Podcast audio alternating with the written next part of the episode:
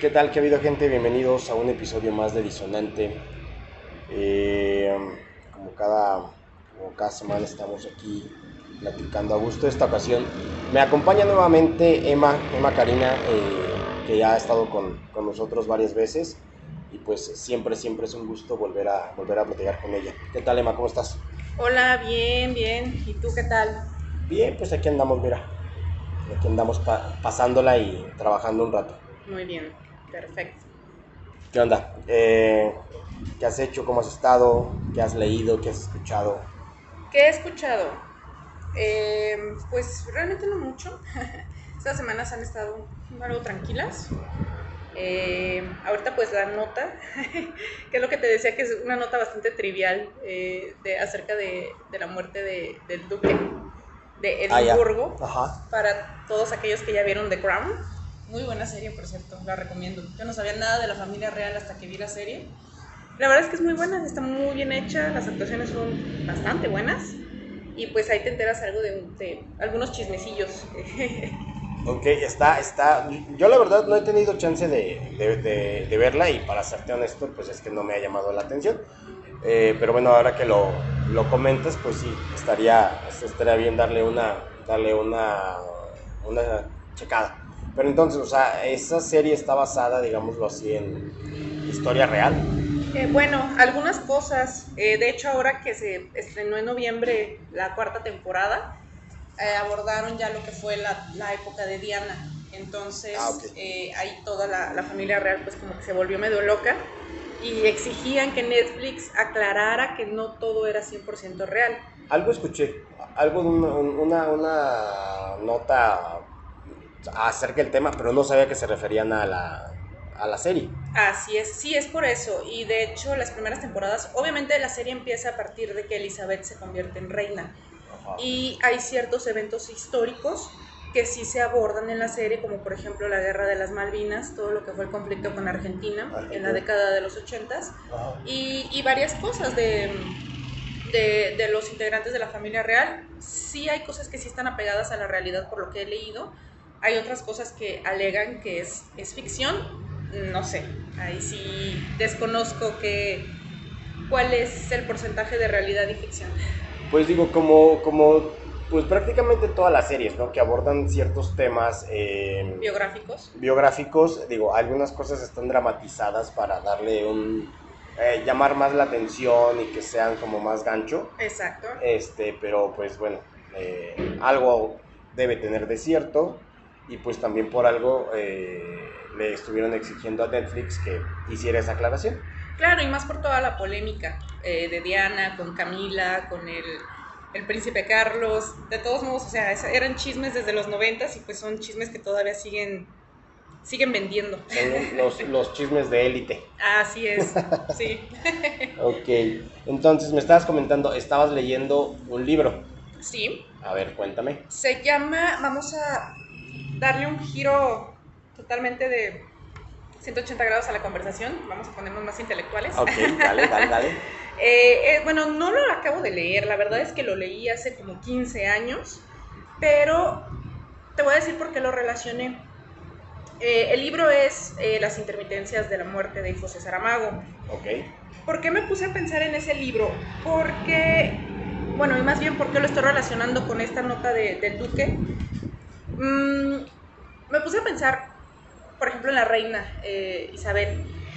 Eh, toda la cantidad de personas que ha perdido, o sea, ya vio partir a su esposo, vio partir a su hermana, a sus padres, a su nuera. eh, y me puse a pensar, la señora también ya tiene casi 100 años, entonces realmente el vivir tanto tiempo será una bendición o una maldición. Buen punto, ¿eh? Buen punto porque, bueno, eh, no sé, no sé, yo lo veo más como maldición. De una manera muy, muy, muy personal, yo, lo veo, yo, yo veo que el hecho de vivir tanto y a tan gran edad es complicado. Gracias. Es, es, es complicado y yo lo veo más como maldición. No sé tú cómo, cómo lo veas. Digo, yo soy de la idea de, de vivir hasta donde una vida digna, eh, autosuficiente, Ah, sí, así es. te dé.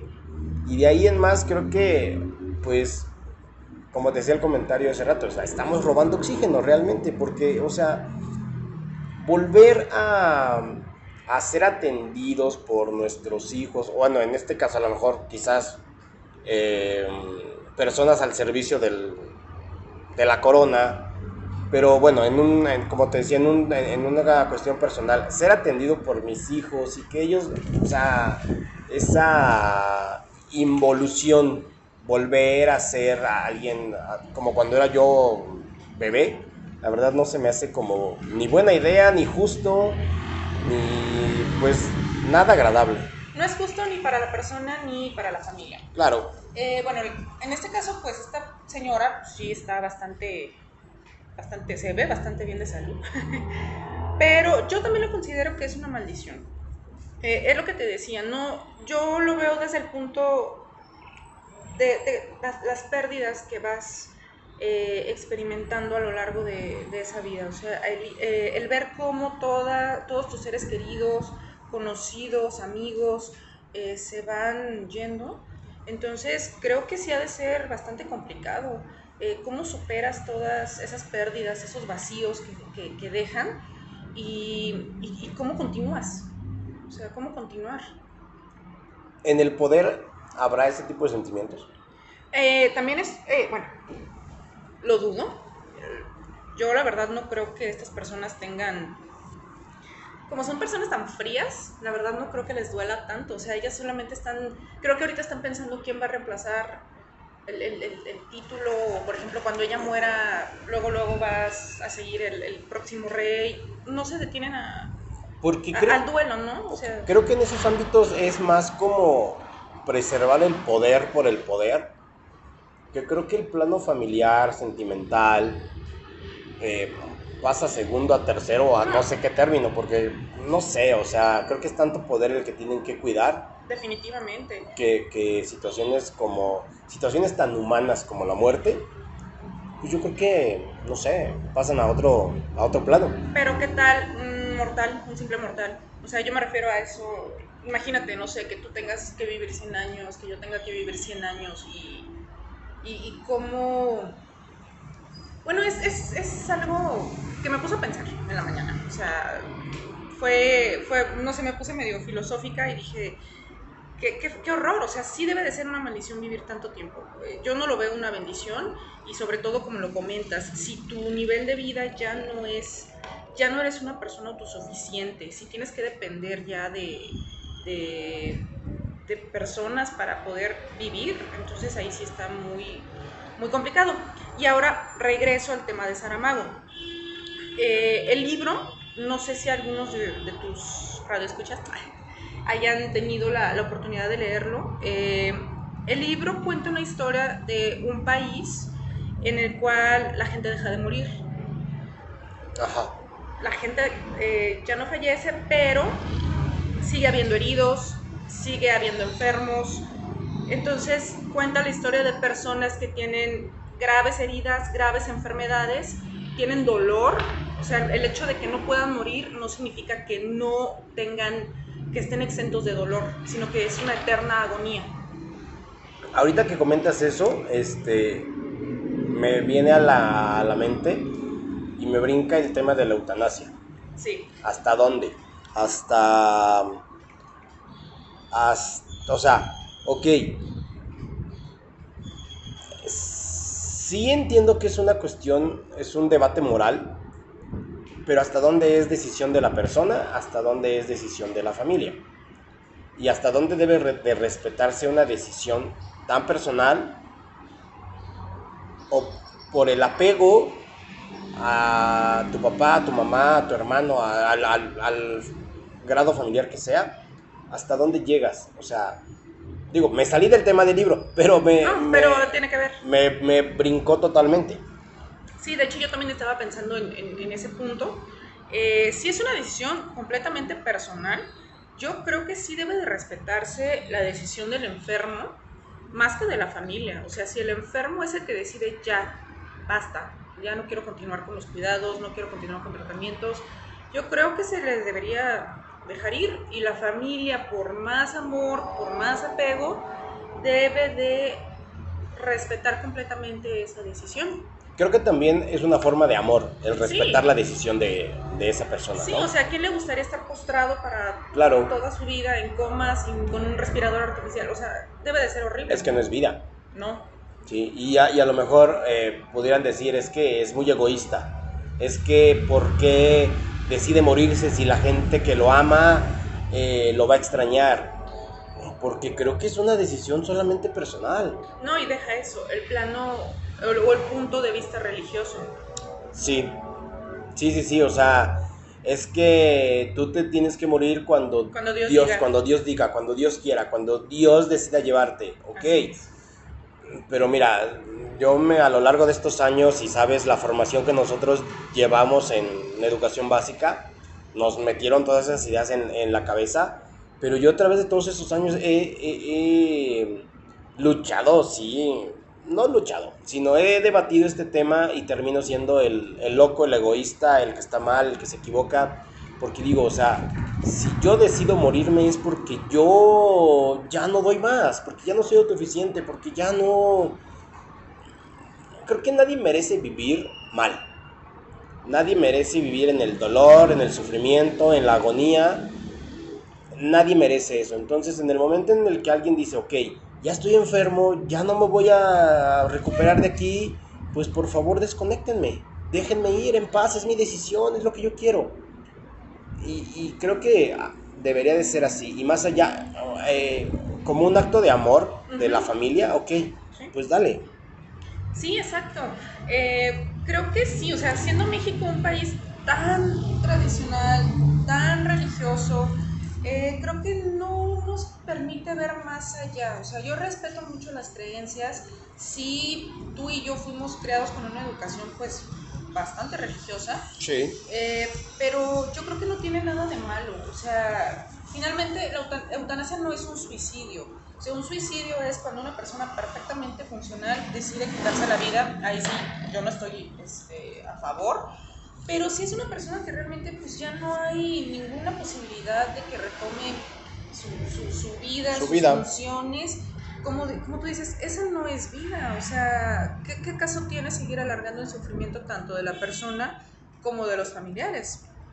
Yo creo que absolutamente ninguno, ninguno, entonces, este, pues no sé, digo, es un tema muy controversial sí. y como, como siempre lo he dicho, o sea, eh, se respetan de, decisiones y opiniones, pero creo que también eh, parte de la de la de lo que deberíamos de estar pensando es de que de, debes de respetar la decisión de alguien más. Sí. Si tú opinas distinto, ok, eh, está bien, es tu opinión, pero respeta la decisión de alguien más. Así es, de hecho, yo creo que es más egoísta tener una enferma así. Eh, creo que una decisión más sana es, pues, yo sí estoy a favor de la eutanasia. Y ahí va la, la, parte en la que, la que mencionas, o sea, si es una decisión personal y si hablamos de respeto, o sea, al momento de que se legalice la eutanasia, tú no vas a obligar a nadie a matar a nadie. No. O sea, es simplemente que te den el derecho de tú decidir, de tú, llegado cierto punto, este, que decidas si realmente quieres seguir con cuidados intensivos o, o ¿cómo se les llama? Palia, paliativo. Ajá. Eh, o si quieres que ya hasta ahí. Pero te, termina siendo una decisión sobre sí mismo. Sí, sí claro. entonces eh, no, no tiene por qué afectar a otras personas, ni que se debe, deberían de sentir eh, sí, afectados. Más bien ahí las leyes están, sea, están prohibiendo ese derecho eh, a los ciudadanos eh, porque te digo, nadie va a obligar a nadie a, nada, o sea, cada quien es, sería libre de decidir y creo que México va a mejorar o, o a pasar al siguiente nivel si de plano las leyes dejan de, de, de influenciarse tanto por la religión. Claro. O sea, de que ya definitivamente se separe Estado de religión porque no tiene absolutamente nada que ver creo que la religión viola muchas, muchas garantías y muchos derechos. Eh, y mira, te lo digo que soy una persona creyente, a lo mejor no religiosa, no católica, pero, pero creo que sí, ya, ya estamos en, en otro nivel. Ya, ya deberíamos de ser ya más conscientes en esa parte. Porque las, las religiones, y hablo de, de todas, eh, católica, cristiana y demás, eh, las religiones cuántas veces a través o por medio de la fe están atropellando derechos Así es. básicos. ¿Sí? Mm, eh, bueno, las mujeres eh, que no pueden usar este tipo de vestimenta, que no pueden mostrar su rostro, que no pueden no sé cuánto. Que, Así ¿Por es. qué? Porque una religión lo prohíbe, porque eh, es, es una completa tontería. Ahora, un tema escabroso en México y, bueno, más en México, la cuestión del aborto. Sí. Súper penado, súper... Es que no, y es que, o sea, Es que no es tu cuerpo, no es, tu, no, no, no es tu decisión, no sé qué. ¿Cómo no va a ser tu cuerpo si tú le estás, digo, una como mujer, está prestando su cuerpo para un nuevo ser? Así sea, es, entonces creo que ese, como bien dices, vamos a avanzar, vamos a, a evolucionar cuando derribemos todos esos, esos, esos mitos, esos tabúes, Sí. esos este, situaciones que la verdad no nos benefician, al contrario, nos están haciendo una sociedad retrógrada que, que pues se está quedando. Así es. Y te digo, o sea, volvemos, aborto, eutanasia, el hecho de que se legalicen no obliga a nadie. O sea, tú No. sabrás. Yo estoy a favor del aborto, yo a lo mejor no abortaría. O sea, pero yo sí quisiera que las mujeres que, que tienen ese deseo, o bueno, es que es hasta difícil decirlo. Sí, Eh, porque es que necesitas estar en la situación. eh, eh, exacto, o sea, lo que necesitamos es más empatía. Sí, no puedes opinar, es que yo no abortaría, es que yo, o sea, a ver, tú no, deja Pero- que la persona que esté en la situación decida, Exacto. sí, es empatía.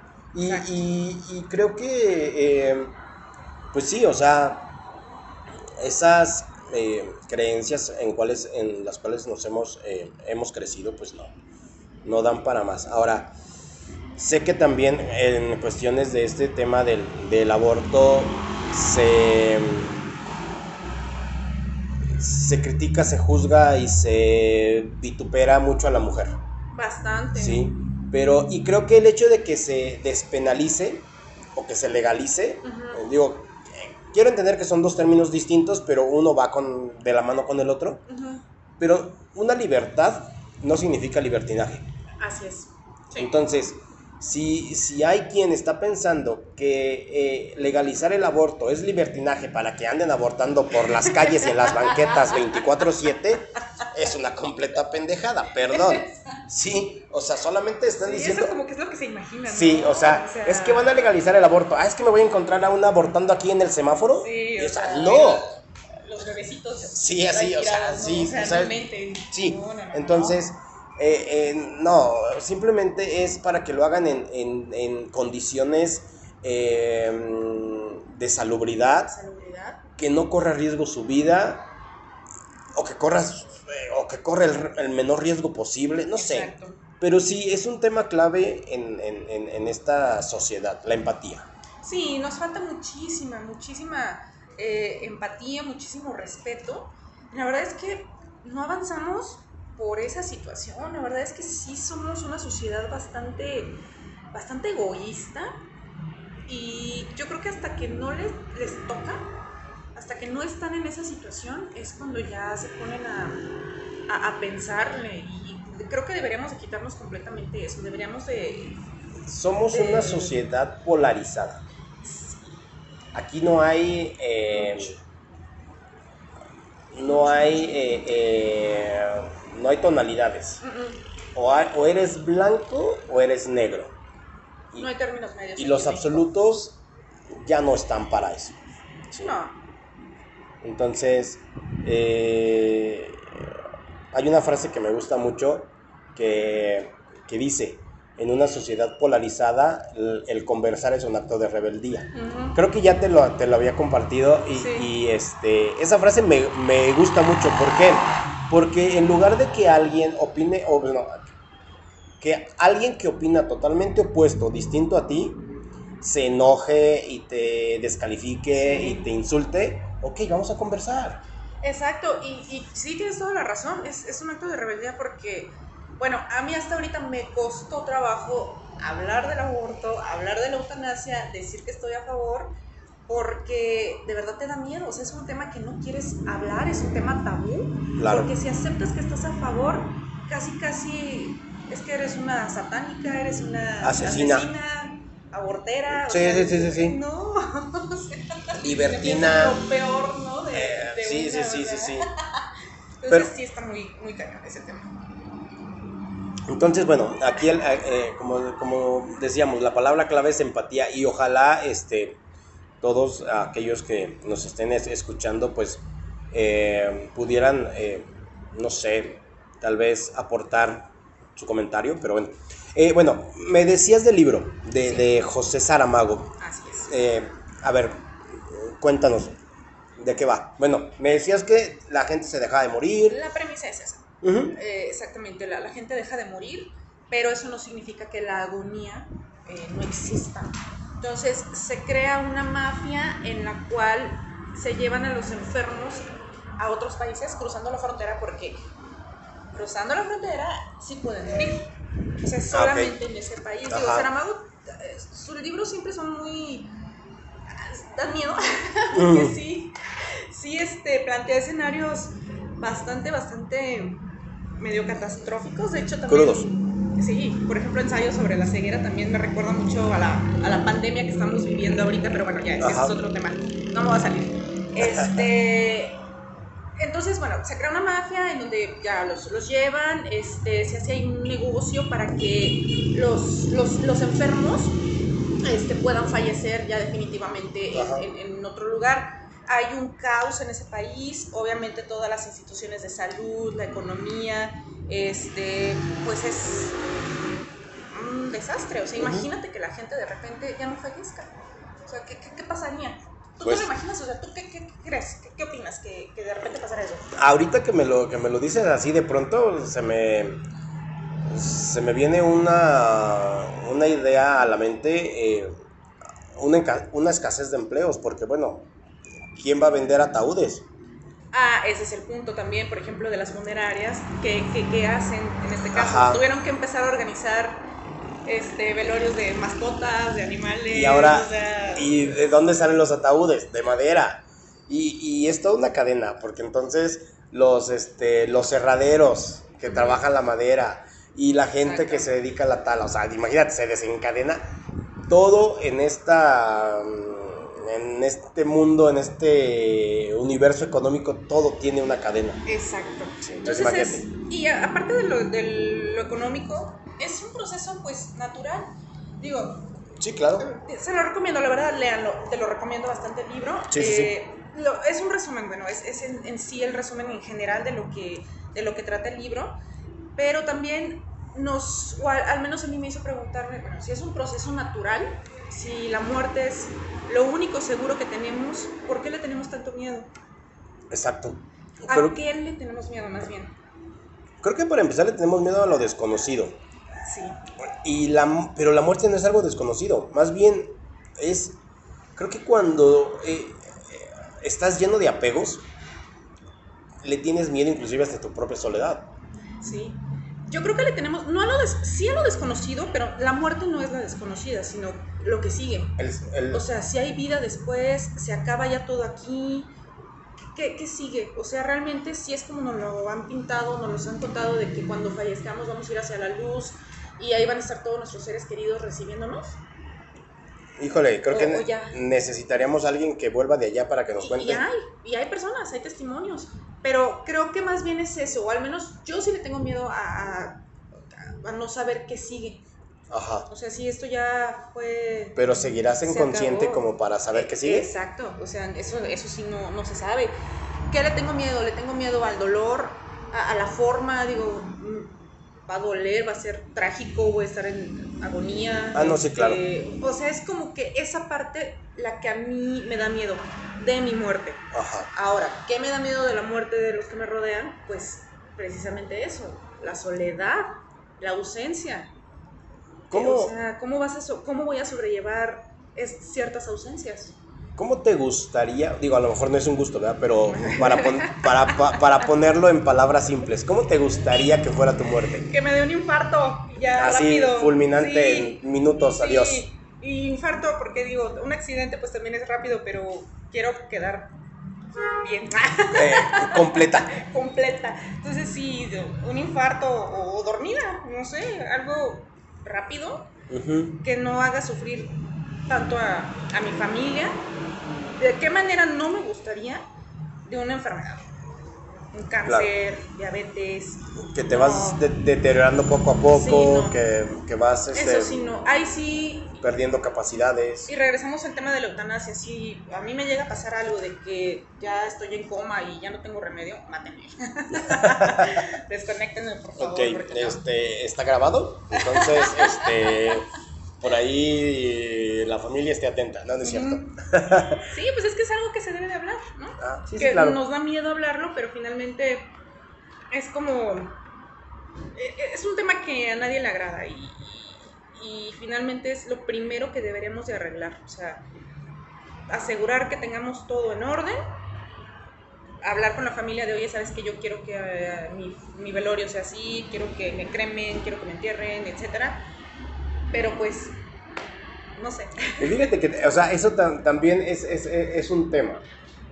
Ser sepultado, ser cremado. Cremada, por favor.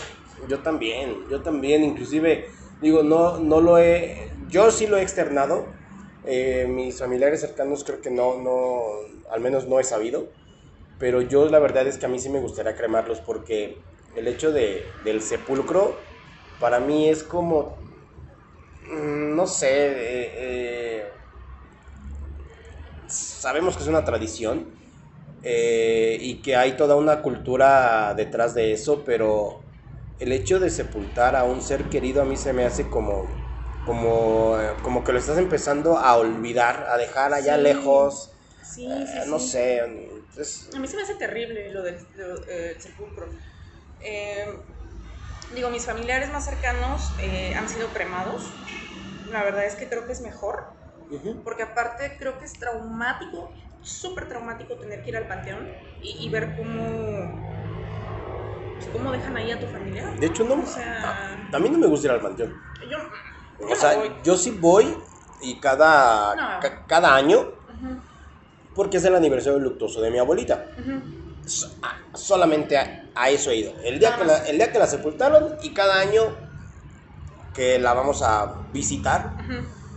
Pero yo mil veces hubiera preferido que lo hubieran cremado, lo hubieran dejado en su casa, que le hicieran un nicho, un altar o como le quieran llamar, y estar ahí. Y mira, está en su casa, está ella presente y se acabó. Sí, creo que es mejor y aparte pues ahí tienes a tu familiar todavía en su casa, lo sientes cerca, ¿no? O sea, que, que dejarlo en un cementerio pues sí está como Ay, no sé, es, algo muy triste, pero sí, yo la verdad, yo sí estoy más a favor de la cremación. Incluso hay religiones que no lo permiten. Hay religiones, creo que los judíos, si mal no recuerdo, creo que no permiten que se creme el cuerpo por la cuestión de la resurrección. Porque no hay un cuerpo físico para, para poder este... transmutar. Exacto. Ya, ya, ya. bueno, bueno, también otra, otra cuestión que pues también hay que respetar, ¿no? Si ellos no quieren ser cremados. Sí, pues, sí, sí, claro. Sí, o sea, igual. Si en algún momento eh, externan, no, es que yo, quiero que me sepulten porque ahí están mis papás, o está mi esposo, o está mi hermana. Así es. Pues ok, a lo mejor. también volvemos a la misma decisión personal. Por difícil que te, que te pudiera parecer, pues respétalo, ¿no? Y, ya. Exacto. Entonces, este, y el libro, eh, ¿cómo avanza o dónde termina o qué pasa? Te digo que lo leí hace 15 años, no recuerdo muy bien, no recuerdo. Eh, la muerte, digo, y no les voy a contar todo, ¿verdad? La muerte toma forma humana, porque se enamora de un personaje que tenía que morir y no muere. Entonces por ahí va, o sea, ya como que la segunda parte del libro ya habla de la forma o, le da como más humanidad al personaje de la muerte. Porque ¿cómo te imaginas a la muerte? la pues, calavera, la, Catrina, o la, la, ¿cómo se llama? La guadaña. sí, sí, sí.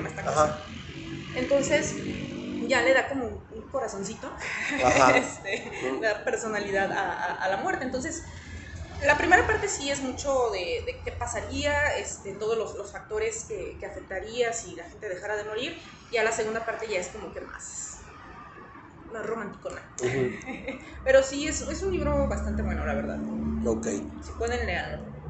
Mm, ¿Cuál es el nombre? ¿El nombre completo del, del, libro? Las intermitencias de la muerte, de José Saramago. Vale, lo, lo, lo, anotamos y... Digo, si lo pueden leer estaría de lujo y si no, pues también está la opción del audiolibro, que ahora es, como ya más...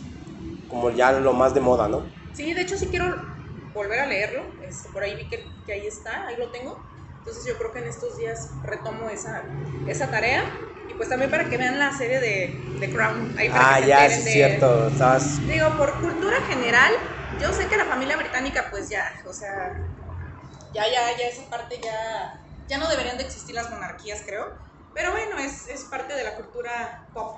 Pero ya se quedaron más como por, por tradición. ¿no? Porque inclusive, o sea, ah, no sé, corrígeme si me equivoco, pero, pero poder como tal, ¿tienen aún? Creo que sí. ¿Sí? Sí, obviamente está el primer ministro, que lleva toda la parte política, pero le rinde cuentas a la reina. Ok. Entonces, sí tienen cierto poder ahí. Ok. Así es. al menos eso en Inglaterra, no sé las demás monarquías cómo, cómo funcionen. Ahí sí desconozco. Creo que la, la única y la más este, longeva se puede decir es la británica, ¿no? Mm. Porque la de España... La de España no sé cuánto tenga. Y también hay en Holanda, ¿no? Holanda, Suecia, o sea, sí hay países que todavía tienen monarquía. Todavía, ya.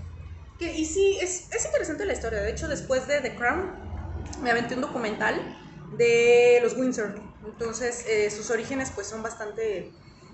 Son, sus orígenes son alemanes. Ajá. Eh, ellos no eran ingleses. Eh, haz de cuenta que todos, ahora sí que se casaban entre primos. Ok. Todos eran familiares. Ajá. Incluso, este, eran familiares de los zares de Rusia. Pero era como un tema como que para no perder el linaje o como... Ok, ya. Así es. Entonces, el zar de Rusia, Nicolás, es uno, el, papá de Anastasia, no sé si te acuerdas de la historia, era como primo de el abuelo de la reina Isabel o algo así, que tenían que ver. también es un documental que está en Netflix. Entonces, yo lo vi para entender un poquito más de la historia de eh, la familia real, porque pues sí, es un tema, pues es interesante. O sea, finalmente es un tema que existe y me gusta saber de, de otras cosas completamente ajenas al país. Entonces, pues, para pasar el rato, es una buena opción. Es una buena opción. Digo, Netflix, si nos estás escuchando, estamos haciendo mucha promoción. Ah. Este, nos puedes mandar algo, claro. Y nosotros con todo gusto lo podemos aceptar. ah, sí. Fíjate que yo, bueno, en, cuestión de, de, series, este, me, me, clavé y... Bueno, me clavé y no. Eh, eh, eh, me salió una, una plataforma este, nueva que se llama Stars Play y estoy viendo una serie que se llama The Act, que es, eh, es la historia que se supone que también está basada en hechos reales. Es la historia de, de, una, de una niña a la cual su mamá la hace pasar por enferma, pero su mamá trae como un trastorno mental muy, muy bárbaro, porque inclusive la niña no, ni es alérgica al azúcar, ni tiene este paraplegia ni nada, o sea, pero la mamá está así como muy dañada y la rapa y le la, la medica y le prohíbe cosas y todo. Entonces, son nueve capítulos, ¿sí? Pero haz de cuenta que llega un momento en el cual, pues la niña quiere ser una niña normal, convive con personas de su vecindario y, y pues las niñas de su edad, 12, 13 años, pues que ya empiezan a salir con las amigas, que ya empiezan como que a tener novio y que, y que es el primer beso y todo ese tipo de cosas, ¿no? Entonces, este, la niña eh, pues despierta ese interés de adolescente, pero su mamá se lo prohíbe.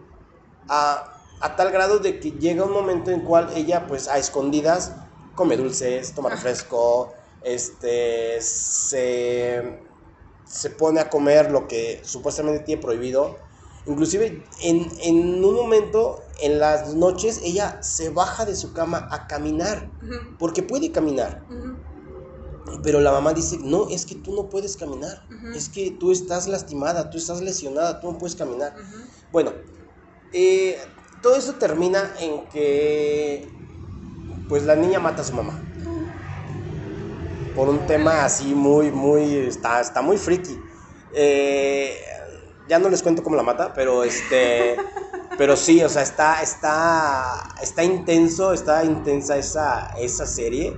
Y de ahí, este, me brinqué a otra de esa misma plataforma que se llama ah, The Stand y trata sobre una, sobre una pandemia. Ajá. ¿sí? Tipo como la que está ahorita. Entonces, este, pero es una gripa así súper mortal que acaba con, que acaba con, este, con media ciudad. y Ujú. solamente unas personas que son inmunes, eh, eh, pues eh, sobreviven y ahí empiezan como que las, las, las broncas, ¿no? De, del hecho de, de quién lleva el poder y que ahora cómo nos vamos a gobernar y cómo nos vamos a regir. De hecho, de la primera serie que comentaste, eh, hay una película también en Netflix, precisamente. Ujú. Perdón, otra vez vamos a hacer promoción en Netflix. Ok. Este, no sé si la has visto, es nueva. eh, se llama Corre. Y también es acerca de una niña que su mamá tiene ese trastorno Ajá. y la enferma. Entonces, ese trastorno sí tiene un nombre. No recuerdo cómo se llama, pero sí son personas que o enferman a alguien que es este algún familiar o se enferman ellas mismas. Ya. Se toman cosas para provocarse síntomas. Entonces, sí es un sí es un trastorno, sí existe Sí. esa enfermedad. Entonces, sí, imagínate qué, qué horror tener Sí. o convivir con, con una Con, persona. ajá, con una... así, imagínate. Sí, sí, sí, está, está complicado. Sí. Y, y, y, pues esos, esos trastornos, imagínate, o sea, terminan en un asesinato. Está, está intenso eso, ¿no? Así es. Sí. Bueno, pues eh, creo que por, eso, por el momento le vamos a, a dejar aquí, Emma. Mu- muchísimas gracias. eh, eh, gracias por, por esta, esta, esta plática. Por ahí se, se quedan esos temas. El libro, hay que leerlo, las series, hay que verlas. Este, y pues nada, ¿cómo te podemos encontrar en, en redes, en redes sociales? Instagram. Instagram. Emma. Volviendo al tema Emma de la corona real, M. con, Ah, con sí. el inglés br- británico. Yes, indeed. Ok, Eh, sí, pueden encontrarme como Emma Yanis Esparza en Instagram y Facebook, eh, pues con mi nombre completo, pero no lo voy a decir. Búsquenme en Instagram si gustan. ok, y ya de ahí este, los vincula con la cuenta. Claro, ya, ya, y si los, si los acepto en Instagram, ya adelante, podemos ser amigos en Facebook. Ok, de Un acuerdo. poquito más personal el Face. Ahí, ahí sí son amigos. Sí. sí, sí pasa. Bueno, pues este, pues muchísimas gracias. Gracias por la oportunidad de, de- de platicar. Y este, pues esperemos encontrarnos pronto. Sí, claro que sí. Seguimos platicando y, y, pues a ver qué, este, qué otros temas nos, nos encontramos. Así es, y pues síganse cuidando mucho y pues Sí. ahí sigan, sigan escuchando los podcasts de, de mi amigo. Y pues nada, muchísimas gracias por, por su atención y gracias nuevamente por la invitación. No, no, no, es, es un gusto y, y- y- y siempre es un, es, es- es- un rato muy agradable el, el- el- el conversar. ¿vale? Así es. Entonces, pues nos estaremos viendo en, otra, en, otro, en otro próximo episodio. Y pues nada, Eh, gente, muchísimas gracias por, por su atención. Este, ya saben cómo encontrarnos ahí en, en- en- en Instagram, como diría Emma. Instagram. Este, ahí está la cuenta de, de- del canal, en Gabo Locutor 10. Le vamos a estar etiquetando. Por ahí también ya nos, este, eh, tenemos por ahí una, una mercancía que, que, este, estamos promocionando. Todo esto es para, pues, para alimentar el canal y para cada vez hacerlo más, más fuerte. Entonces, pues nada, por el momento es todo. Muchas gracias, cuídense, un abrazo. Nos estamos viendo, escuchando. Pues nada, que la pasen chido. Y lo que quede de vacaciones, cuídense. Y cuando regresen a trabajar, síganse cuidando.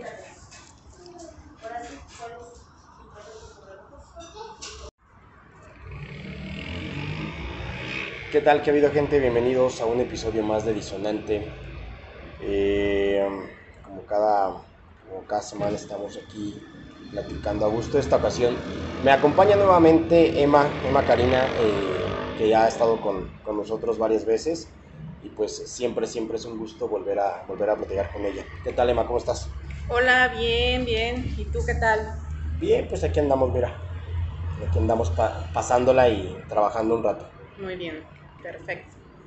¿Qué onda? Eh, ¿Qué has hecho? ¿Cómo has estado? ¿Qué has leído? ¿Qué has escuchado? ¿Qué he escuchado? Eh, pues realmente no mucho. Estas semanas han estado algo tranquilas. Eh, ahorita pues la nota, que es lo que te decía que es una nota bastante trivial eh, de, acerca de, de, la muerte de, del duque de Edimburgo, ah, para todos aquellos que ya vieron The Crown. Muy buena serie, por cierto, la recomiendo. Yo no sabía nada de la familia real hasta que vi la serie. La verdad es que es muy buena, está muy bien hecha, las actuaciones son bastante buenas y pues ahí te enteras algo de, algunos chismecillos. Ok, está, está. Yo la verdad no he tenido chance de, de, de, verla y para serte honesto, pues es que no me ha llamado la atención. Eh, pero bueno, ahora que lo, lo comentas, pues sí, estaría, estaría bien darle una, darle una, una checada. Pero entonces, o sea, esa serie está basada, digámoslo así, en historia real. Eh, bueno, algunas cosas. Eh, de hecho, ahora que se estrenó en noviembre la cuarta temporada, eh, abordaron ya lo que fue la, la época de Diana. Entonces, ah, okay. ahí toda la, la, familia real pues como que se volvió medio loca y exigían que Netflix aclarara que no todo era 100% real.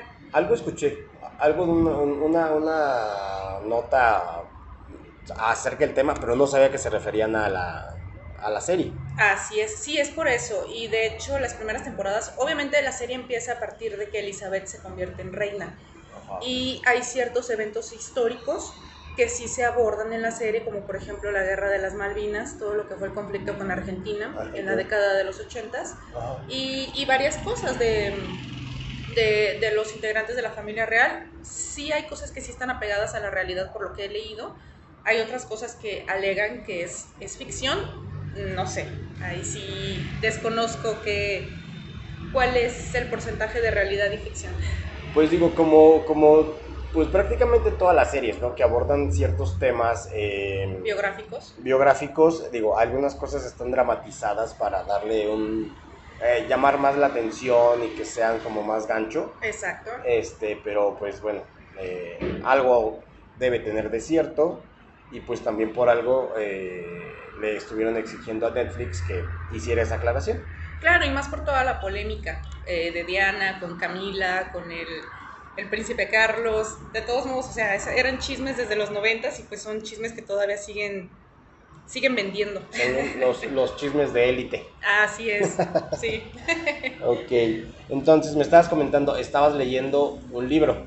Sí. A ver, cuéntame. Se llama, vamos a darle un giro totalmente de 180 grados a la conversación, vamos a ponernos más intelectuales. Ok, dale, dale, dale.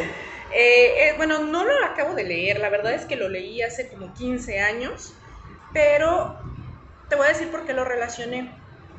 Eh, el libro es Las intermitencias de la muerte de José Saramago. Ok. ¿Por qué me puse a pensar en ese libro? Porque, bueno, y más bien porque lo estoy relacionando con esta nota de, del Duque. Mm, me puse a pensar por ejemplo, en la reina eh, Isabel, eh, toda la cantidad de personas que ha perdido, o sea, ya vio partir a su esposo, vio partir a su hermana, a sus padres, a su nuera, eh, y me puse a pensar, la señora también ya tiene casi 100 años, entonces, ¿realmente el vivir tanto tiempo será una bendición o una maldición? Buen punto, ¿eh? Buen punto porque, bueno, eh, no sé, no sé, yo lo veo más como maldición. De una manera muy, muy, muy personal, yo, lo veo, yo, yo veo que el hecho de vivir tanto y a tan gran edad es complicado. Gracias. Es, es, es complicado y yo lo veo más como maldición. No sé tú cómo, cómo lo veas. Digo, yo soy de la idea de de vivir hasta donde una vida digna, eh, autosuficiente, Ah, sí, así es. te dé. Y de ahí en más creo que, pues, como te decía el comentario hace rato, o sea, estamos robando oxígeno realmente, porque, o sea, volver a, a ser atendidos por nuestros hijos, o bueno, en este caso a lo mejor quizás eh, personas al servicio del, de la corona, pero bueno, en un, como te decía, en, un- en una cuestión personal, ser atendido por mis hijos y que ellos, o sea, esa involución, volver a ser a alguien como cuando era yo bebé, la verdad no se me hace como ni buena idea, ni justo, ni pues nada agradable. No es justo ni para la persona ni para la familia. Claro, Eh, bueno, en este caso, pues esta señora pues, sí está bastante, bastante, se ve bastante bien de salud.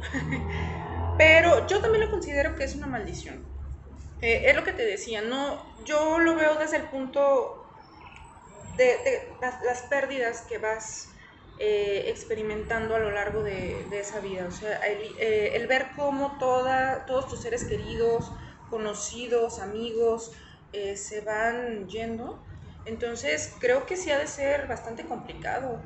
Eh, ¿Cómo superas todas esas pérdidas, esos vacíos que, que- que dejan? Y, y- y cómo continúas? O sea, ¿cómo continuar? en el poder habrá ese tipo de sentimientos. Eh, también es, eh, bueno, lo dudo. Yo la verdad no creo que estas personas tengan, como son personas tan frías, la verdad no creo que les duela tanto. O sea, ellas solamente están, creo que ahorita están pensando quién va a reemplazar el, el- el- el título. O, por ejemplo, cuando ella muera, luego, luego vas a seguir el, el próximo rey. No se detienen a, Porque a- creo, al duelo, ¿no? O sea, creo que en esos ámbitos es más como preservar el poder por el poder.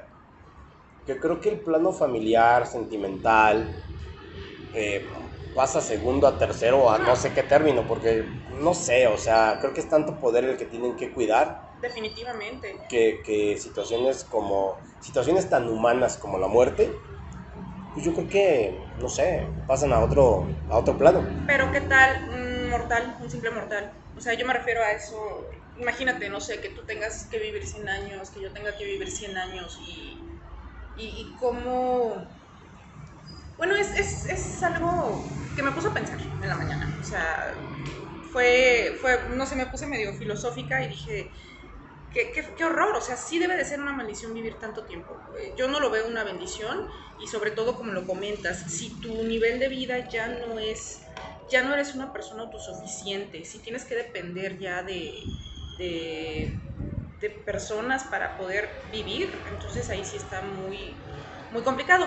Y ahora regreso al tema de Saramago. Eh, el libro, no sé si algunos de, de tus radioescuchas hayan tenido la, la oportunidad de leerlo. Eh, el libro cuenta una historia de un país en el cual la gente deja de morir. Ajá. La gente eh, ya no fallece, pero sigue habiendo heridos, sigue habiendo enfermos. Entonces cuenta la historia de personas que tienen graves heridas, graves enfermedades, tienen dolor. O sea, el hecho de que no puedan morir no significa que no tengan, que estén exentos de dolor, sino que es una eterna agonía. Ahorita que comentas eso, este, me viene a la, a la mente y me brinca el tema de la eutanasia. Sí, ¿Hasta dónde? Hasta... hasta o sea, ok.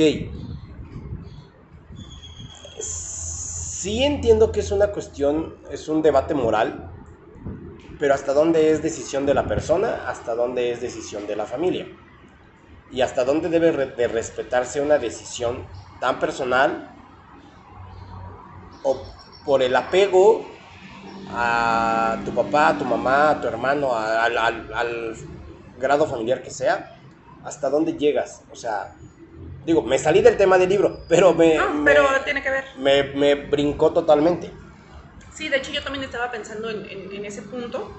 Eh, si es una decisión completamente personal, yo creo que sí debe de respetarse la decisión del enfermo más que de la familia. O sea, si el enfermo es el que decide ya, basta, ya no quiero continuar con los cuidados, no quiero continuar con tratamientos, yo creo que se les debería dejar ir y la familia, por más amor, por más apego, debe de respetar completamente esa decisión.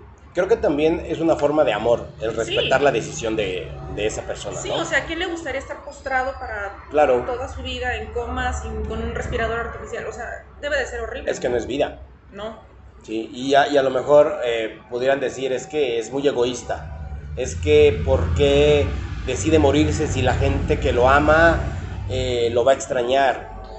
Porque creo que es una decisión solamente personal. No, y deja eso, el plano o el punto de vista religioso. Sí, sí, sí, sí, o sea, es que tú te tienes que morir cuando, cuando Dios, diga. cuando Dios diga, cuando Dios quiera, cuando Dios decida llevarte, ok. Pero mira, yo me a lo largo de estos años y sabes la formación que nosotros llevamos en educación básica, nos metieron todas esas ideas en, en la cabeza, pero yo a través de todos esos años he, he luchado, sí, no luchado, sino he debatido este tema y termino siendo el, el, loco, el egoísta, el que está mal, el que se equivoca. Porque digo, o sea, si yo decido morirme es porque yo ya no doy más, porque ya no soy autosuficiente, porque ya no... Creo que nadie merece vivir mal.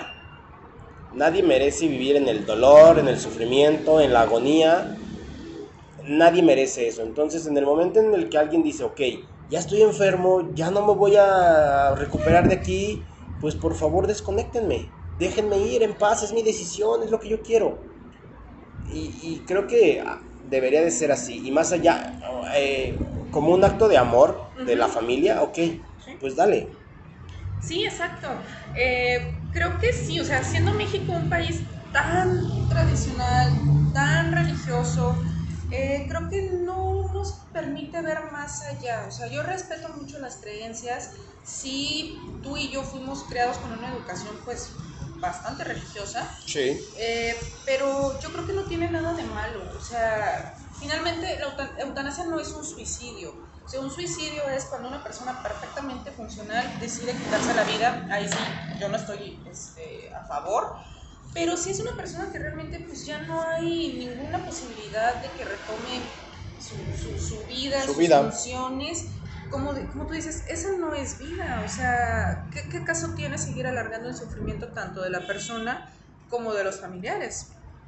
Yo creo que absolutamente ninguno, ninguno. Entonces, este, pues no sé, digo, es un tema muy controversial. Sí. Y como, como siempre lo he dicho, o sea, eh, se respetan de, decisiones y opiniones pero creo que también eh, parte de la de la mm, de lo que deberíamos de estar pensando es de que debes de respetar la decisión de alguien más. Sí. Si tú opinas distinto, ok, eh. está bien, es tu opinión, pero respeta la decisión de alguien más. Así es, de hecho, yo creo que es más egoísta tener una enfermación. creo que una decisión más sana es, pues, yo sí estoy a favor de la eutanasia.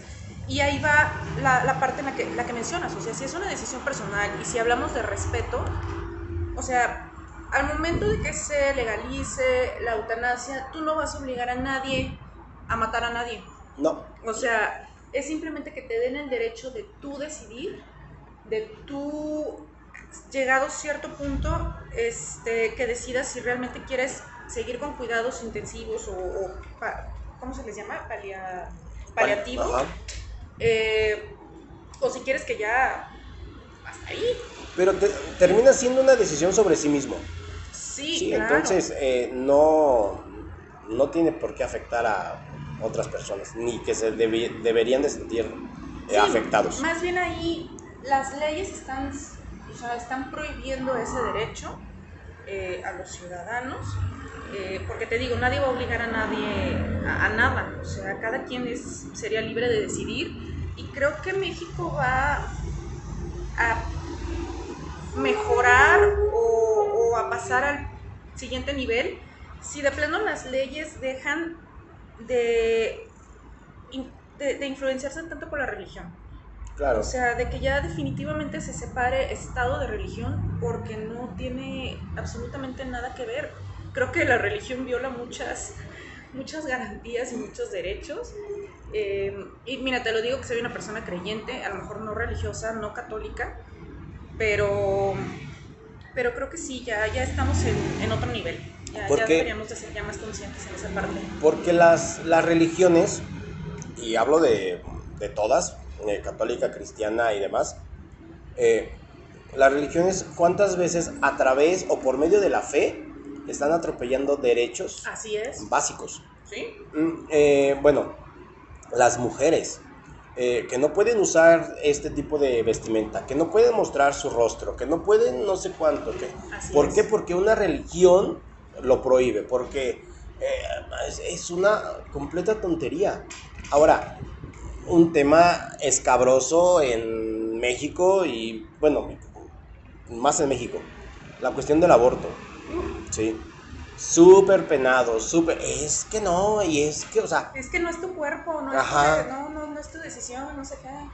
¿Cómo no va a ser tu cuerpo si tú le estás, digo, una como mujer, está prestando su cuerpo para un nuevo ser? así sea, es. Entonces creo que ese, como bien dices, vamos a avanzar, vamos a, a evolucionar cuando derribemos todos esos, esos, esos mitos, esos tabúes, Sí. esos, este, situaciones que la verdad no nos benefician, al contrario, nos están haciendo una sociedad retrógrada que, que pues se está quedando.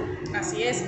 Y te digo, o sea, volvemos, aborto, eutanasia, el hecho de que se legalicen no obliga a nadie. O sea, tú No. sabrás. Yo estoy a favor del aborto, yo a lo mejor no abortaría.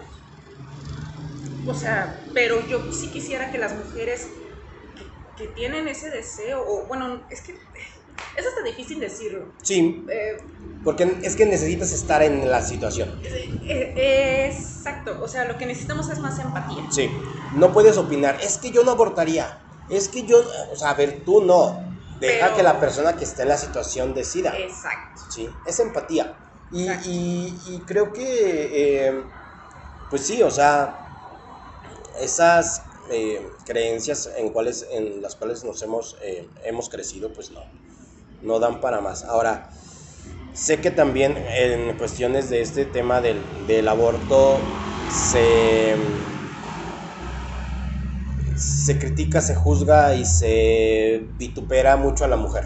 Bastante. Sí, pero y creo que el hecho de que se despenalice o que se legalice, digo, quiero entender que son dos términos distintos, pero uno va con, de la mano con el otro, pero una libertad no significa libertinaje.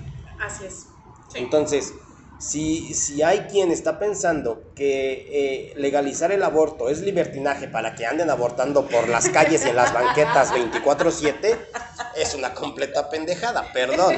Sí, o sea, solamente están Sí, diciendo... eso como que es lo que se imaginan. Sí, ¿no? o sea, es que van a legalizar el aborto. Ah, es que me voy a encontrar a una abortando aquí en el semáforo. Sí, o o sea, sea, no. Los bebecitos. Sí, así, o sea, sí, O sea. Sí, No, no, no, entonces, eh, eh, no, simplemente es para que lo hagan en, en- en condiciones eh, de salubridad, Salubridad. que no corra riesgo su vida, o que corras, eh, o que corra el, el menor riesgo posible, no sé. Pero sí, es un tema clave en, en- en- en esta sociedad, la empatía. Sí, nos falta muchísima, muchísima eh, empatía, muchísimo respeto. La verdad es que no avanzamos por esa situación. La verdad es que sí somos una sociedad bastante, bastante egoísta. Y yo creo que hasta que no les, les toca, hasta que no están en esa situación, es cuando ya se ponen a, a, a pensarle. Y creo que deberíamos de quitarnos completamente eso. Deberíamos de... Somos una sociedad polarizada. Aquí no hay. eh, no hay. eh, eh, no hay tonalidades. O, hay- o eres blanco o eres negro. Y, No hay términos medios. y los absolutos ya no están para eso. ¿sí? No. Entonces, eh, hay una frase que me gusta mucho que, que dice, en una sociedad polarizada, el, el conversar es un acto de rebeldía. Creo que ya te lo, te lo había compartido y, Sí. y, este, esa frase me, me gusta mucho. ¿Por qué? Porque en lugar de que alguien opine, o no, que alguien que opina totalmente opuesto, distinto a ti, se enoje y te descalifique y te insulte, ok, vamos a conversar. Exacto, y, sí tienes toda la razón, es, es un acto de rebeldía porque, bueno, a mí hasta ahorita me costó trabajo hablar del aborto, hablar de la eutanasia, decir que estoy a favor, porque de verdad te da miedo, o sea, es un tema que no quieres hablar, es un tema tabú, Claro. porque si aceptas que estás a favor, casi casi es que eres una satánica, eres una Asesina. abortera. o Sí, sea, sí, sí, sí, sí. No, o sea, Libertina. Lo peor, ¿no? De, Eh, de sí, sí, una, sí, o sí, sea. sí. Entonces Pero- sí está muy, muy cañón ese tema. Entonces, bueno, aquí el- eh, como, como decíamos, la palabra clave es empatía y ojalá este, todos aquellos que nos estén es- escuchando, pues eh, pudieran, eh, no sé, tal vez aportar su comentario, pero bueno. Eh, bueno, me decías del libro de, Sí. de José Saramago. Así es. A ver, cuéntanos, ¿de qué va? Bueno, me decías que la gente se dejaba de morir. La premisa es esa. Exactamente, la, la gente deja de morir, pero eso no significa que la agonía eh, no exista. Entonces se crea una mafia en la cual se llevan a los enfermos a otros países cruzando la frontera porque cruzando la frontera sí pueden morir. O sea, solamente en ese país. Digo. Saramago, eh, sus libros siempre son muy... dan miedo, porque sí, sí este, plantea escenarios bastante, bastante medio catastróficos. De hecho, también... Crudos. Sí, por ejemplo, ensayo sobre la ceguera también me recuerda mucho a la, a la pandemia que estamos viviendo ahorita, pero bueno, ya ese es otro tema. No me va a salir. Este. Entonces, bueno, se crea una mafia en donde ya los, los llevan, este, se hace ahí un negocio para que los, los, los enfermos este, puedan fallecer ya definitivamente Ajá. en, en- en otro lugar. Hay un caos en ese país, obviamente todas las instituciones de salud, la economía, este, pues es un desastre. O sea, imagínate que la gente de repente ya no fallezca. O sea, ¿qué, qué, qué pasaría? ¿Tú Pues- te lo imaginas? O sea, ¿tú qué, qué- crees? ¿Qué, opinas que, que de repente pasara eso? Ahorita que me lo que me lo dices así de pronto se me se me viene una una idea a la mente eh, una, una escasez de empleos porque bueno quién va a vender ataúdes Ah, ese es el punto también, por ejemplo, de las funerarias, que, que, que hacen en este caso. Ajá. Tuvieron que empezar a organizar este, velorios de mascotas, de animales. y ahora o sea, y de dónde salen los ataúdes de madera y, y es toda una cadena porque entonces los este los cerraderos que trabajan la madera y la gente Exacto. que se dedica a la tala o sea imagínate se desencadena todo en esta mm, en este mundo en este universo económico todo tiene una cadena Exacto. Sí, Entonces entonces es, y a- aparte de lo, de lo económico, es un proceso pues natural. Digo, sí claro se lo recomiendo, la verdad, léanlo, te lo recomiendo bastante el libro. Sí, sí, sí. Eh, lo- es un resumen, bueno, es, es en, en sí el resumen en general de lo que, de lo que trata el libro, pero también nos, o al, al menos a mí me hizo preguntarme, bueno, si es un proceso natural, si la muerte es lo único seguro que tenemos, ¿por qué le tenemos tanto miedo? exacto ¿A qué le tenemos miedo más bien? creo que para empezar le tenemos miedo a lo desconocido Sí. Y la, pero la muerte no es algo desconocido, más bien es, creo que cuando eh, eh, estás lleno de apegos, le tienes miedo inclusive hasta tu propia soledad. Sí. Yo creo que le tenemos, no a lo des- sí a lo desconocido, pero la muerte no es la desconocida, sino lo que sigue. El, el- O sea, si hay vida después, se acaba ya todo aquí, ¿qué, qué sigue? O sea, realmente sí es como nos lo han pintado, nos los han contado de que cuando fallezcamos vamos a ir hacia la luz y ahí van a estar todos nuestros seres queridos recibiéndonos. híjole, creo o- que o necesitaríamos a alguien que vuelva de allá para que nos Y, cuente. y hay, y hay personas, hay testimonios, pero creo que más bien es eso, o al menos yo sí le tengo miedo a, a- a no saber qué sigue. Ajá. O sea, si esto ya fue... Pero seguirás Se inconsciente acabó. como para saber qué sigue. Exacto, o sea, eso, eso sí no, no se sabe. ¿Qué le tengo miedo? Le tengo miedo al dolor, a, a la forma, digo, mm, va a doler, va a ser trágico, voy a estar en agonía. Ah, no, sí, claro.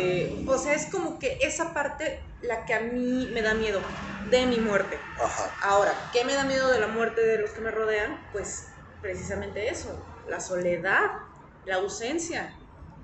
¿Cómo? O sea, ¿cómo, vas a so- ¿cómo voy a sobrellevar ciertas ausencias. ¿Cómo te gustaría, digo, a lo mejor no es un gusto, ¿verdad? Pero para, para, para, ponerlo en palabras simples, ¿cómo te gustaría que fuera tu muerte? Que me dé un infarto, ya Así, fulminante en minutos, adiós. Y infarto, porque digo, un accidente pues también es rápido, pero quiero quedar bien. Eh, completa. completa. Entonces sí, un infarto o, dormida, no sé, algo rápido que no haga sufrir tanto a, a mi familia. ¿De qué manera no me gustaría de una enfermedad? un cáncer, diabetes. Que te vas deteriorando poco a poco, que, que, vas... Este, Eso sí, no. Ahí sí... Perdiendo capacidades. Y regresamos al tema de la eutanasia. Si a mí me llega a pasar algo de que ya estoy en coma y ya no tengo remedio, mátenme. Desconéctenme, por favor. Ok, este, ¿está grabado? Entonces, este por ahí la familia esté atenta, ¿no? es cierto? sí, pues es que es algo que se debe de hablar, ¿no? Ah, sí, que claro. nos da miedo hablarlo, pero finalmente es como... E, e, es un tema que a nadie le agrada y, y finalmente es lo primero que deberíamos de arreglar, o sea, asegurar que tengamos todo en orden, hablar con la familia de, oye, sabes que yo quiero que eh, mi, mi, velorio sea así, quiero que me cremen, quiero que me entierren, etcétera pero pues, no sé. fíjate que, o sea, eso también es, es, es, un tema. Ser sepultado, ser cremado. Cremada, por favor. Yo también, yo también, inclusive, digo, no, no lo he, yo sí lo he externado, eh, mis familiares cercanos creo que no, no, al menos no he sabido, pero yo la verdad es que a mí sí me gustaría cremarlos porque el hecho de, del sepulcro para mí es como Mm, no sé, eh, eh, sabemos que es una tradición y que hay toda una cultura detrás de eso, pero el hecho de sepultar a un ser querido a mí se me hace como, como, como que lo estás empezando a olvidar, a dejar allá lejos. Sí, sí, no sé. a mí se me hace terrible lo del, sepulcro. digo, mis familiares más cercanos han sido cremados la verdad es que creo que es mejor, porque aparte creo que es traumático, súper traumático tener que ir al panteón y, ver cómo, pues, cómo dejan ahí a tu familia. De hecho, no, a, mí no me gusta ir al panteón. Yo, o sea, yo sí voy y cada, cada año, porque es el aniversario luctuoso de mi abuelita. solamente a, eso he ido. El día, que el día que la sepultaron y cada año que la vamos a visitar. Pero yo mil veces hubiera preferido que lo hubieran cremado, lo hubieran dejado en su casa, que le hicieran un nicho, un altar o como le quieran llamar, y estar ahí. Y mira, está en su casa, está ella presente y se acabó. Sí, creo que es mejor y aparte pues ahí tienes a tu familiar todavía en su casa, lo sientes cerca, ¿no? O sea, que, que dejarlo en un cementerio pues sí está como Ay, no sé, es, algo muy triste, pero sí, yo la verdad, yo sí estoy más a favor de la cremación. Incluso hay religiones que no lo permiten. Hay religiones, creo que los judíos, si mal no recuerdo, creo que no permiten que se creme el cuerpo por la cuestión de la resurrección. Porque no hay un cuerpo físico ah, para, poder este... transmutar. Exacto. Ya, ya, ya. bueno, bueno, también otra, otra cuestión que pues, también hay que respetar, ¿no? Si ellos no quieren ser cremados. Sí, sí, sí, claro. Sí, o sea, igual. Si en algún momento eh, externan, no, es que yo, yo quiero que me sepulten porque ahí están mis papás, o está mi esposo, o está mi hermana. Así es. Pues ok, a lo mejor. también volvemos a la misma decisión personal. Por difícil que te, que te pudiera parecer, pues respétalo, ¿no? Y, ya. Exacto. Entonces, este, ¿y el libro eh, cómo avanza o dónde termina o qué pasa? Te digo que lo leí hace 15 años. No recuerdo muy bien. No recuerdo. Eh la muerte, digo, y no les va a contar todo, ¿verdad? La muerte toma forma humana, porque se enamora de un personaje que tenía que morir y no muere. Entonces por ahí va, o sea, ya como que la segunda parte del libro ya habla de la forma o, le da como más humanidad al personaje de la muerte. Porque ¿cómo te imaginas a la muerte?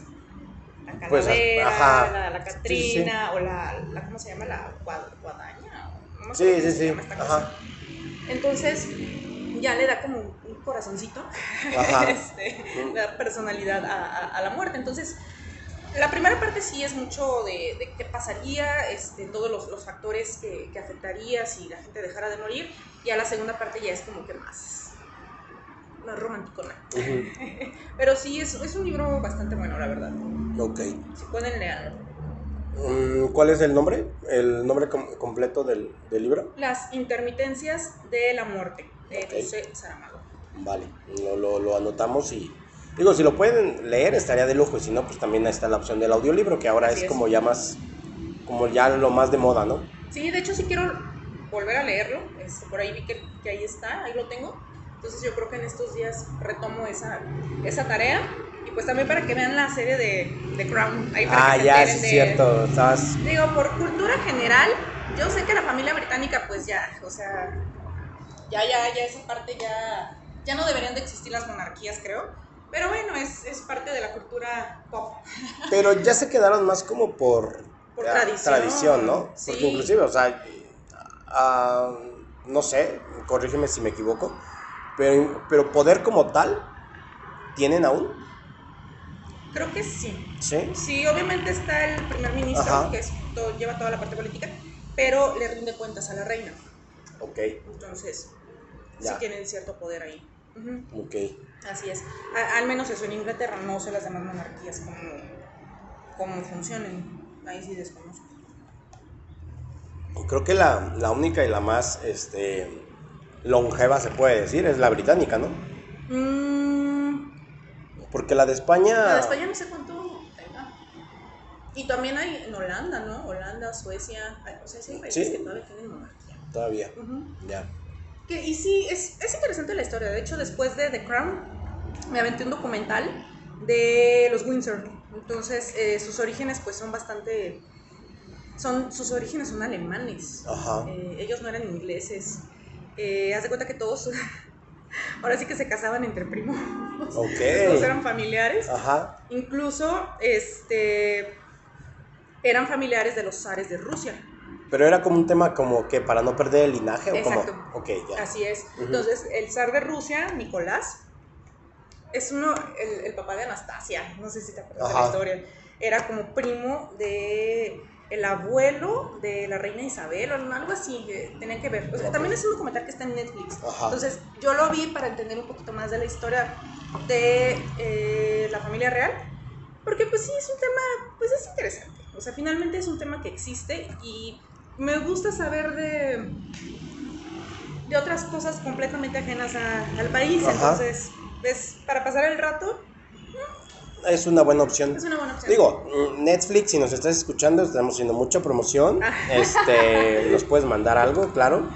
Y nosotros con todo gusto lo podemos ace- aceptar. ah, sí. Fíjate que yo, bueno, en, en cuestión de, de series, este, me, me clavé y... Bueno, me clavé y no. Eh, eh, eh, me salió una, una plataforma este, nueva que se llama Stars Play y estoy viendo una serie que se llama The Act, que es, es la historia que se supone que también está basada en hechos reales. Es la historia de, de una, de una niña a la cual su mamá la hace pasar por enferma, pero su mamá trae como un trastorno mental muy, muy bárbaro, porque inclusive la niña no, ni es alérgica al azúcar, ni tiene este paraplegia, ni nada, o sea, pero la mamá está así como muy dañada y la rapa y le, la, la medica y le prohíbe cosas y todo. Entonces, son nueve capítulos. ¿sí? Pero haz de cuenta que llega un momento en el cual, pues la niña quiere ser una niña normal. Convive con personas de su vecindario y, y, pues las niñas de su edad, 12, 13 años, pues que ya empiezan a salir con las amigas, que ya empiezan como que a tener novio y que, y que es el primer beso y todo ese tipo de cosas, ¿no? Entonces, este, la niña eh, pues despierta ese interés de adolescente pero su mamá se lo prohíbe. A, a tal grado de que llega un momento en cual ella, pues a escondidas, come dulces, toma refresco, este, se, se pone a comer lo que supuestamente tiene prohibido. Inclusive en, en un momento en las noches ella se baja de su cama a caminar, porque puede caminar. Pero la mamá dice, no, es que tú no puedes caminar, es que tú estás lastimada, tú estás lesionada, tú no puedes caminar. Bueno, eh, todo eso termina en que pues la niña mata a su mamá. Por un tema así muy, muy, está, está muy friki. Eh, ya no les cuento cómo la mata, pero este, pero sí, o sea, está, está, está intenso, está intensa esa, esa serie. Y de ahí, este, me brinqué a otra de esa misma plataforma que se llama ah, The Stand y trata sobre una, sobre una pandemia. Ajá. ¿sí? Tipo como la que está ahorita. Entonces, este, pero es una gripa así súper mortal que acaba con, que acaba con, este, con media ciudad y solamente unas personas que son inmunes, eh, eh, pues eh, sobreviven y ahí empiezan como que las, las, las broncas, ¿no? De, del hecho de, de quién lleva el poder y que ahora cómo nos vamos a gobernar y cómo nos vamos a regir. De hecho, de la primera serie que comentaste, eh, hay una película también en Netflix, precisamente. Ujú. Perdón, otra vez vamos a hacer promoción en Netflix. Ok. Este, no sé si la has visto, es nueva. eh, se llama Corre. Y también es acerca de una niña que su mamá tiene ese trastorno Ajá. y la enferma. Entonces, ese trastorno sí tiene un nombre. No recuerdo cómo se llama, pero sí son personas que o enferman a alguien que es este algún familiar o se enferman ellas mismas. Ya. Se toman cosas para provocarse síntomas. Entonces, sí es un sí es un trastorno, sí existe Sí. esa enfermedad. Entonces, sí, imagínate qué, qué horror tener Sí. o convivir con, con una Con, persona. ajá, con una... así, imagínate. Sí, sí, sí, está, está complicado. Sí. Y, y, y, pues esos, esos trastornos, imagínate, o sea, terminan en un asesinato. Está, está intenso eso, ¿no? Así es. Sí. Bueno, pues eh, creo que por, eso, por el momento le vamos a, a dejar aquí, Emma. Mu- muchísimas gracias. eh, eh, gracias por, por esta, esta, esta plática. Por ahí se, se quedan esos temas. El libro, hay que leerlo, las series, hay que verlas. Este, y pues nada, ¿cómo te podemos encontrar en, en redes, en redes sociales? Instagram. Instagram. Emma. Volviendo al tema Emma de la corona real, con, Ah, con sí. el inglés br- británico. Yes, indeed. Ok, Eh, sí, pueden encontrarme como Emma Janis Esparza en Instagram y Facebook, eh, pues con mi nombre completo, pero no lo voy a decir.